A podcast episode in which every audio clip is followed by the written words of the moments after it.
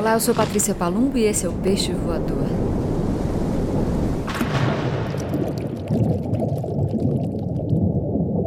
Bom dia, boa tarde, boa noite para você que me ouve. Hoje eu estou aqui me preparando para fazer mais uma live de quinta-feira. Terra não tem planos. Uma programação que eu divido, a gente chama de programa de quinta, com Luana Carvalho cantora, compositora e poeta ela também. E estou me preparando porque vamos falar de Nara Leão e de Pagu. E Nara Leão frequenta aqui a casa faz tempo, né? É uma cantora aqui de casa. Tem Zé Pedro vive dizendo isso quando fala de alguma cantora que ele gosta muito, são muitas as cantoras que ele gosta. Mas Nara Leão, é, além de tudo que ela significa, para o Brasil, para a música brasileira, foi uma mulher desbocada. Foi uma mulher, uma menina primeiro, depois uma mulher desbocada, que dizia o que lhe dava na veneta. E falou mal dos militares, e uma hora falou que a bossa nova dava sono nela. Enfim, seguiu aprontando maravilhosamente pela vida. Tinha uma liberdade incrível para entrar e sair de movimentos, para entrar num estúdio, não terminar um disco, começar um outro, enfim, fazia, fez da carreira dela o que ela bem quis. As histórias são maravilhosas. Nara Leão é realmente uma mulher incrível. E numa ocasião, em 1965, eh, os militares ameaçaram Nara Leão de prisão porque ela disse para um jornal, perguntaram para ela sobre a política, o que ela achava dos militares no poder. Teve o golpe de 64, todos sabem, né? E ela disse que preferia que os militares saíssem do poder, que militar não entende nada disso, de política, que não tinha que estar tá aí, que era um cidadão comum que tinha que ser o presidente da república e por aí vai. Aí ela estava em São Paulo. É, trabalhando, foi recomendaram a ela que voltasse de trem, não de avião.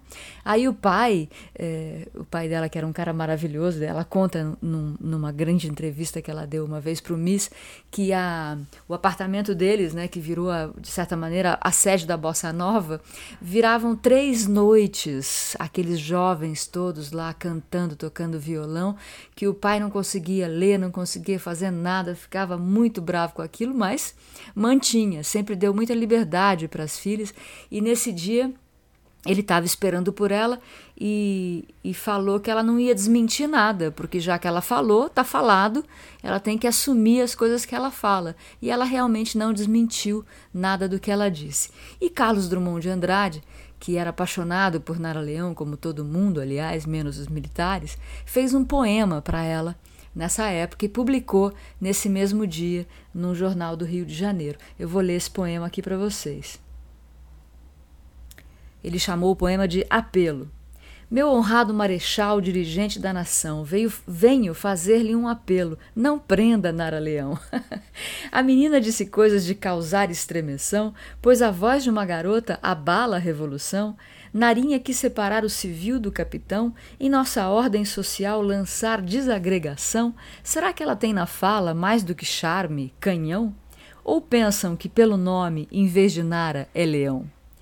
Que disse a mocinha, enfim, de inspirado pelo cão, que é pela paz e amor e contra a destruição, deu seu palpite em política, favorável à eleição de um bom paisano. Isso é crime, acaso, de alta traição? E depois, se não há preso político na ocasião, por que fazer da menina uma única exceção? Nara é pássaro, sabia? E nem adianta prisão para a voz que pelos ares espalha sua canção. Meu ilustre marechal, dirigente da nação, não deixe nem de brinquedo que prendam Nara Leão. Achei tão bonitinho. Um poema realmente delicioso. E as manchetes dos jornais nesse dia eram: Nara pode ser presa, mas não muda de opinião. Nara, sou contra militar no poder. Entrevista abalou os alicerces do Exército Nacional. E ela dizendo: Meu violão é a única arma que tenho, meu campo de guerra é o palco. Essa conversa né, entre a poesia e a música também se dá desse jeito e é muito lindo. Manuel Bandeira, anos antes, em 1960, fez para Maísa um poema lindo também. E contou a história desse poema numa crônica. E eu vou contar para vocês aqui, vou ler para vocês essa crônica do Manuel. Principiei a gostar de Maísa primeiro pelo seu nome, Maísa, parece um amanhecer. Depois, eu tenho no meu quarto de dormir cinco instrumentos a que muita gente tem horror, porque não sabe que eles são como a antiga navalha de barbear, utilíssimos e inofensivos quando só usados a seu tempo e hora. Telefone à direita da minha cama, radiozinho à esquerda, televisor em frente, vitrola perto da janela, refrigerador na sala contígua, de sorte que nela faz frio, mas no quarto tenho ar fresco e seco e não ouço o ruído da máquina. Considero os cinco amigos do peito, só que o televisor e o rádio, uma vez por outra, me pregam uma falseta. Pois é, eu ouvia falar muito de Maísa, de sua voz, de sua vida, de suas excentricidades, e uma noite, à hora do programa dela, liguei o televisor e disse comigo: Vamos ver como é que é.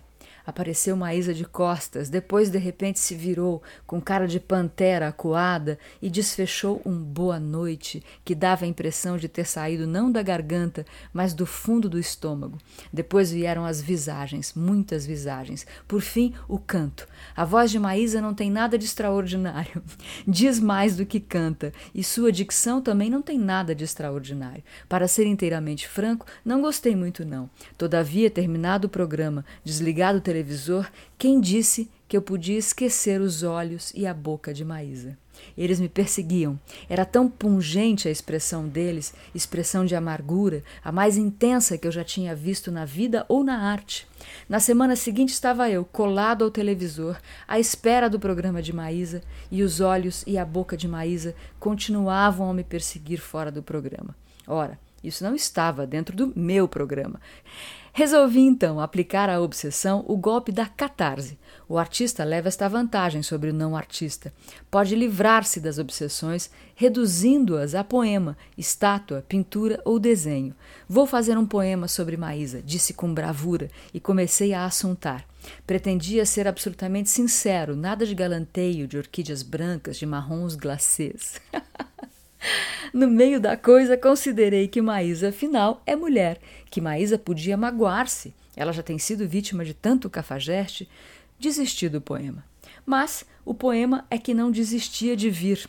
Um dia veio. Eu tinha que bater a minha crônica para o jornal, não achava assunto que me atraísse, só se falava então em Brasília. De súbito me deu o estalo. Principiei a teclar na Hermes Baby. Neste momento, a mão é para Brasília. Todos os caminhos levam a Brasília. Mas eu gosto de tumultuar o trânsito. Vou louvacionar Maísa. Olha esse Manuel Bandeira, gente, que delícia. Três quartos de hora depois, o poema estava concluído. Procedi, então, como costumo fazer quando fico satisfeito com o meu trabalho, entrei a narcisar-me nele. Confesso a minha fraqueza, gosto de lamber a minha cria, se ela me sai bonitinha. O narcisamento consiste em reler a versalhada 10, 20, 30 vezes. Não há defeito, por pequeno que seja, que resista a esta prova. Posteriormente, considerando que as quatro linhas iniciais soavam demasiado à crônica, suprimi-as por caducas da versão final e definitiva do poema. Não sei se Maísa gostou ou não da louvação. Vinícius me disse que ela gostou. Maísa não me deu bola. não é lindo? Agora, claro, né? Vou ter que ler o poema do Manuel para vocês. O poema para Maísa. Um dia pensei um poema para Maísa. Maísa não é isso, Maísa não é aquilo. Como é então que Maísa me comove, me sacode, me buleversa, me hipnotiza? Muito simplesmente, Maísa não é isso, mas Maísa tem aquilo. Maísa não é aquilo, mas Maísa tem isto. Os olhos de Maísa são dois não sei o que, dois não sei como diga, dois oceanos não pacíficos. A boca de Maísa é isto, isso e aquilo. Quem fala mais em Maísa, a boca ou os olhos? Os olhos e a boca de Maísa se entendem. Os olhos dizem uma coisa e a boca de Maísa se condói, se contrai, se contorce como a ostra viva em que se pingou uma gota de limão. A boca de Maísa escanteia e os olhos de Maísa ficam sérios. Meu Deus, como os olhos de Maísa podem ser sérios e como a boca de Maísa pode ser amarga boca da noite, mas de repente alvorece num sorriso infantil inefável. Cacei imagens delirantes, Maísa podia não gostar. Cacei o poema. Maísa reapareceu depois de longa ausência. Maísa emagreceu. Está melhor assim? Nem melhor nem pior. Maísa não é um corpo. Maísa são dois olhos e uma boca. Essa é a Maísa da televisão, a Maísa que canta. A outra eu não conheço, não conheço de todo. Mas manda um beijo para ela. Gente, que coisa mais linda! Foi publicado originariamente na coluna do Manuel Bandeira no Jornal do Brasil em 1960. E aí, em 61, na revista A Cigarra, ele publicou esse, essa crônica, né, contando essa história toda, que é a história do poema, como fazer o poema, né? Contou esse processo todo, falou até da máquina é, de escrever que estava lá no quarto dele, que ele usou para escrever o poema, e fala dessa maravilha que é a catarse do artista ou a sublimação. Eu li já para vocês aqui do Roland Barthes essa coisa do poema e da e da e da ideia que o apaixonado como Werther, por exemplo, pode ter de achar que vai fazer uma obra imortal a partir do seu romance, do seu amor, como Beethoven Beethoven, né? A Beloved do Beethoven, Minha Amada Imortal e tal, essas coisas. E como disse Zé Cabaleiro, numa entrevista para mim na, no livro Vozes do Brasil, lá em 2001, as paixões passam e as canções ficam. Ainda bem para nós mortais, né? Que ficamos aí com a obra e não com a paixão. Manuel Bandeira explicou isso muito bem nessa coisa da catarse. Estava ele lá, obcecado por Maísa, e resolve esse assunto fazendo um poema para ela, sobre o qual ela nunca falou nada, segundo ele, né? Ou pelo menos não lá em 1961. Mas Vinícius disse que ela gostou. Um jeito diferente aqui da gente relacionar a música e a poesia, poetas, né, tendo como musas essas maravilhosas Nara Leão e Maísa. E eu recebi aqui esses dias, correio seu lindo, dois livros que eu adorei receber. Um deles do poeta Arruda, que eu já li aqui algumas vezes para vocês no Peixe Voador. O Arruda acabou de lançar um disco pela um disco não, um livro pela Patuá, editora, Fragmentos de uma canção impossível. O Arruda é filho da grande poeta Eunice Arruda, parceiro da Alzira E, e para Alzira ele escreveu aqui um poema bem lindo para ela. É um livro muito gracioso, é com várias ilustrações. Já vou dizer aqui para vocês de quem são essas ilustrações, mas o poema para Alzira. Entre os eclipses que atravessamos, quantos outonos, e na sombra destas sombras, eis o que somos, além da soma dos cromossomos, Quantos milésimos além do peso de nossos tempos, um oceano e um céu inteiro sobre os teus ombros, se bem me lembro, entre os eclipses que atravessamos, quantos setembros. Bem lindo, né? Aí tem um pedacinho pequeno depois. O amor é por onde? O céu responde. Indiferentes às janelas anti-ruídos e a outros artifícios, os pássaros cantavam sem medo e os girassóis seguiam seu eixo, não por vingança ou ironia. A primavera é implacável. Toda entrega é um abismo, sem vertigem não se move um cisco. As almas também transbordam pelos poros, pelos olhos, pelas margens impermeáveis. Os rios ressuscitam as cidades, não suportam. Mesmo em dias úteis, as almas também transbordam. Adoro. Arruda. Correio seu lindo, chegou pelo correio esse presente. Chegou outro presente também, que é da Ana Frango Elétrico. Mais uma vez a música e a poesia juntas aqui. A Ruda Eletrista, Ana Frango Elétrico tem um trabalho, ela é muito jovem ainda, mas ela tem um trabalho já em disco, já em música, vocês podem é, ouvi-la aí pelas redes todas. Essa edição aqui saiu pela Garupa, Escoliose e Paralelismo Miúdo é o nome do livro.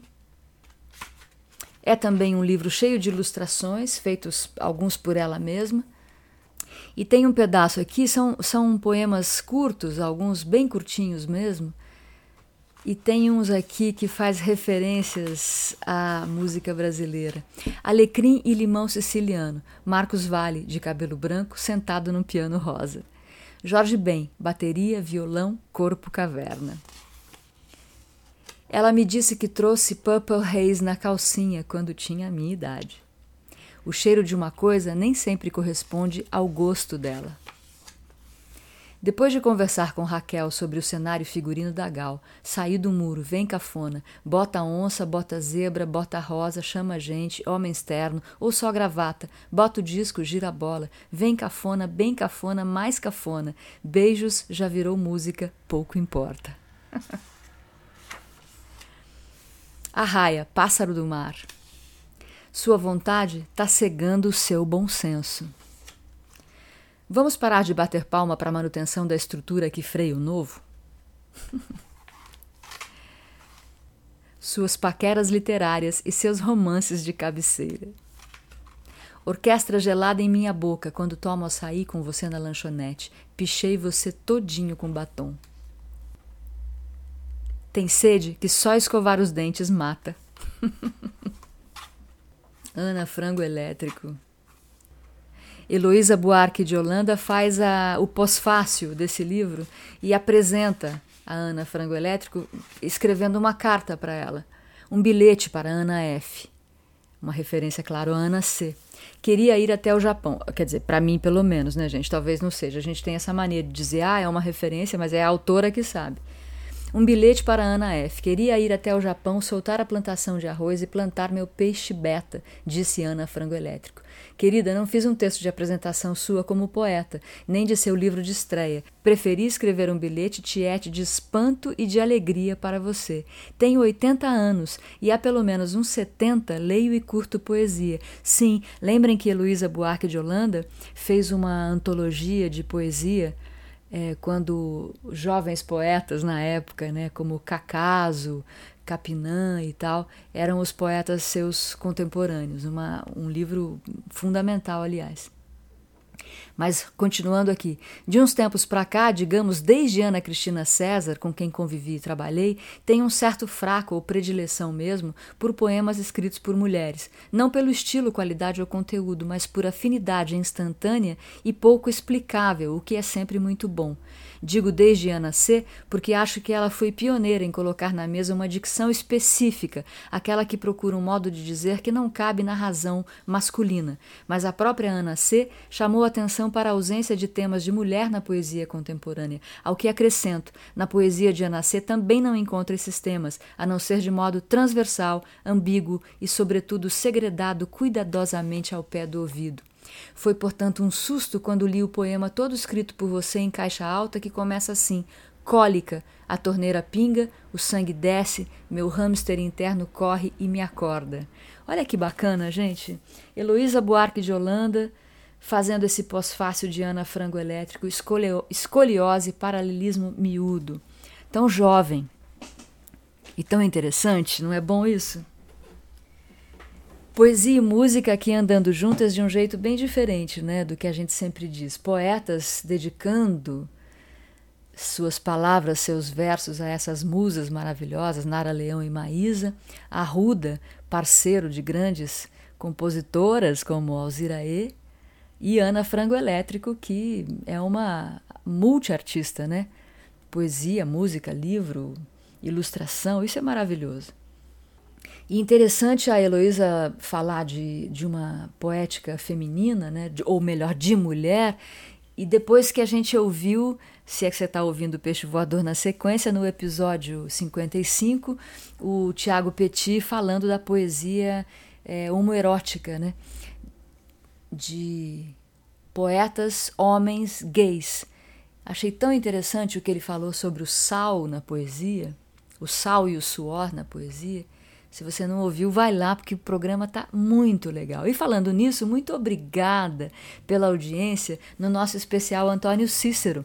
A gente teve mil plays se é que é assim que se fala, sei lá, mas mil pessoas ouviram a minha conversa com Antônio Cícero aqui no Peixe Voador, até a última vez que a gente foi lá olhar, porque segue é, subindo essa, essa curvinha e estou bem feliz da vida com esse peixe voador e muito feliz com a audiência de vocês. Breve teremos mais um clube de leituras e já já também aquele especial com Zélia Duncan que eu estou editando, porque nem precisa, né? Porque a mulher não erra, fala, é uma coisa impressionante.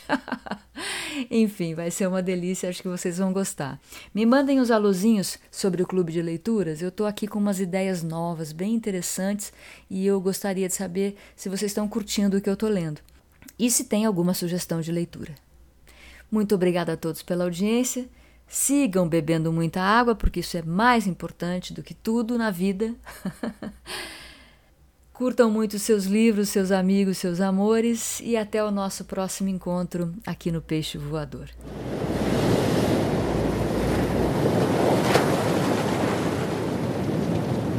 Peixe Voador é uma produção Rádio Vozes.